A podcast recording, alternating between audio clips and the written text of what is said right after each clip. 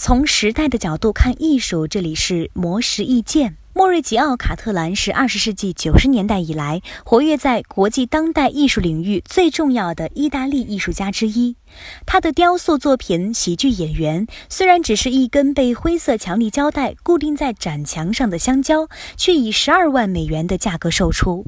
卡特兰在上海大型群展“艺术家此在”的展会上接受媒体的采访时，就发表了自己对于艺术作品复制与原创的观点。卡特兰表示，人们都有一种自然的思考方式，就是通过参照物来理解。大脑总会寻找那些已经知道的东西。例如，当我们想到足球队的时候，最先想到的是像皇家马德里队那样有名的例子。艺术的思考也是如此，艺术家都是从复制远古时代的艺术开始的。但是，即使是复制品，也是和原创一样真实的。原创是神的事情，而只要能给予人启发的作品，就是一件有原创性的作品。卡特兰还认为，艺术作品应该要有能力带领人们进入自己最深层次的意识，它必须能颠覆人们的情绪，让人们感到震惊，进而发现那些自己未曾探索、未曾体验，也因此未曾理解的意识。艺术可以通过暴力、好奇心、怜悯、厌恶等方式做到这点，